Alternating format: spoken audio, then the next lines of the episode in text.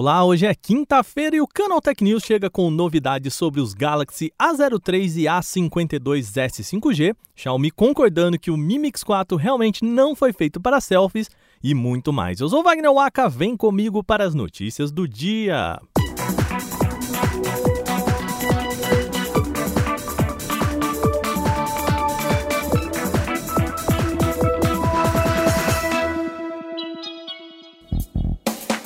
A gente começa o nosso programa falando de uma informação exclusiva aqui do Canaltech. Tamo bem, hein? Uma fonte que preferiu não se identificar antecipou pra gente quais são as cores do Galaxy A03s. É possível que o modelo chegue por aqui em preto, azul e vermelho. Ah, e tem foto lá em canaltech.com.br para mostrar tudo isso, viu?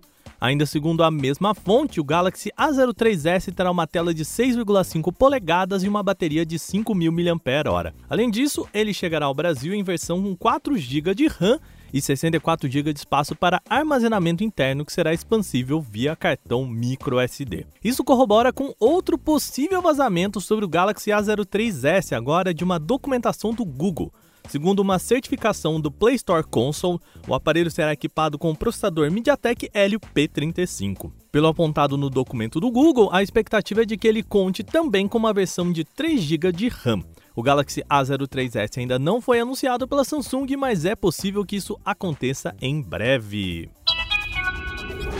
A gente continua falando aqui de smartphone da Samsung. A empresa deve expandir a linha Galaxy A52 com uma versão A52s 5G. O informante Roland Quandit disse ter tido acesso a todas as especificações técnicas deste novo smartphone. Se as informações forem corretas, as mudanças em relação ao A52 convencional fica principalmente por conta do processador. A Samsung deve atualizar a linha do Snapdragon 750G para o Snapdragon 778G agora no A52s 5G. Ainda falando em performance, ele deve ter oferecido em versões com 6 GB ou 8 GB de memória RAM e 128 ou 256 GB de espaço para armazenamento interno. Informante também disse ter tido acesso ao preço e o modelo deve ser vendido no mercado europeu por 499 euros na versão 6 GB e 128 de armazenamento. Isso equivaleria a R$ 2.700 aproximadamente, sem contar os impostos.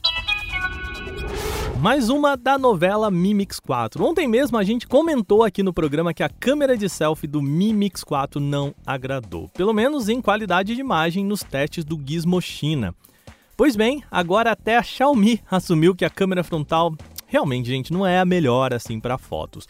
O vice-presidente da companhia, William Lu, comentou sobre o dispositivo no seu perfil pessoal no Weibo. E ele mesmo confessa que o Mi Mix 4 não é um celular para quem busca boas qualidades de fotografia com a câmera frontal. Para ele, o smartphone é para quem quer uma experiência de uso de smartphone com tela cheia. O executivo ainda destacou que quem quer um celular com melhor qualidade possível para selfies precisa comprar um modelo com furo na tela.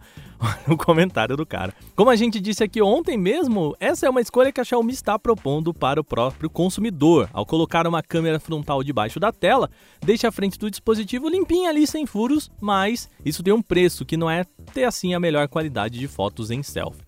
O empresário também explicou que a intenção ao desenvolver o Mi Mix 4 foi esconder completamente a câmera debaixo do display e que, abre aspas, se fosse para lançar o smartphone com câmera visível, seria mais fácil lançar um modelo com furo na tela, fecha aspas. Lá na minha terra, gente, a gente chama isso de mandar uma real. O que, que você achou? O governo federal reduziu os impostos sobre produtos industrializados, o IPI, para consoles e acessórios de games aqui no Brasil, ou seja, a gente está falando de hardware, tá?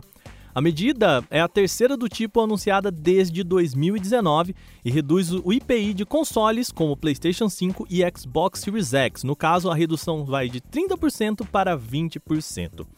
Para acessórios de videogame, a redução será de 22% para 12%. O corte mais sensível foi destinado para videogames com tela incorporada, aqui a gente está falando do Nintendo Switch. O novo decreto zera o IPI deste tipo de máquina que contava com 6% de imposto. Na última redução de imposto para o setor anunciada pelo governo em novembro de 2022, o IPI para consoles foi de 40 para 30, agora deve ir para 20%. Na época, os novos PS5 e Xbox Series X tiveram uma queda de preço de 4.499 para 4.199 para o console da Sony sem leitor de disco e 4.999 para 4.599 para o Series X da Microsoft. A gente fecha o programa falando de streaming. O Star Plus vai chegar ao Brasil em 31 de agosto de 2021 e já pode ter o preço anunciado. Segundo o Chipu, os usuários poderão adquirir o Star Plus por R$ 32,90 por mês ou no pacote de R$ 329,90 anuais, com desconto, portanto, de dois meses.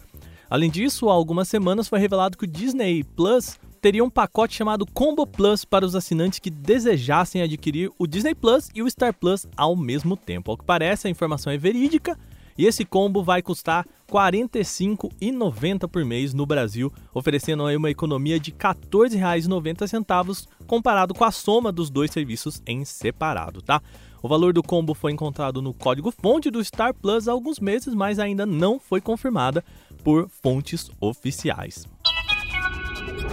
Nosso programa está chegando ao fim, mas antes de a gente fechar, é sempre bom lembrar que você pode enviar comentários, sugestões e críticas sobre este programa para podcast@canaltech.com.br. Manda o seu recadinho falando o que você quiser sobre o nosso podcast. Esse episódio foi roteirizado, editado e apresentado por mim, Wagner Waka, com a coordenação de Patrícia Gnipper.